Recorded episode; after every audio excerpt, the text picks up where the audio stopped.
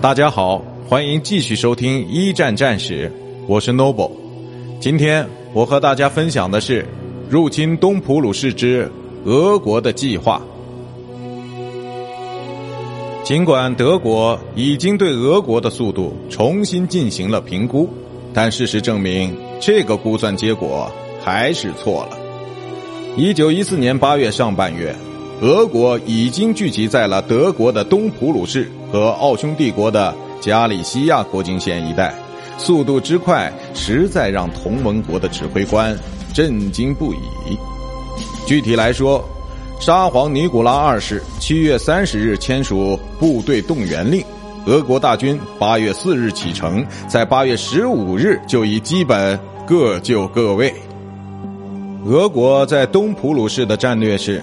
尽快发动进攻，以免德国在打败法国之后有时间掉头东袭。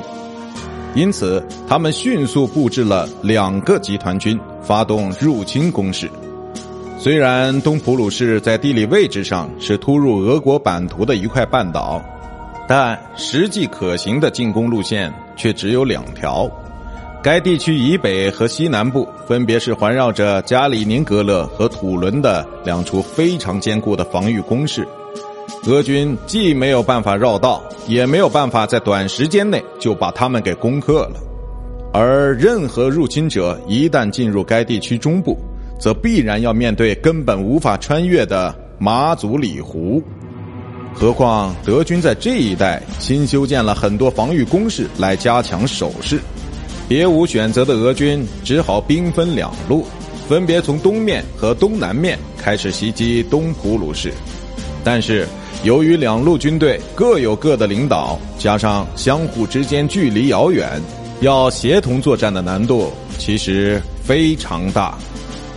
拥兵十五万人的俄国第一集团军由保罗·冯·连涅卡姆普夫指挥，从东面进攻，而亚历山大。萨桑诺夫则利用马祖湖作为掩护，把他的第二集团军布置在了东北面的进攻点上。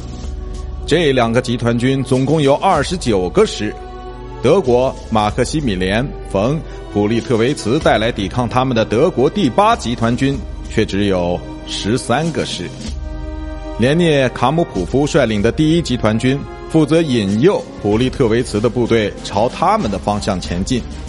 这样，萨桑诺夫就可以在两天后带兵绕到德军身后，从而把德国部队钳在俄军的控制之中。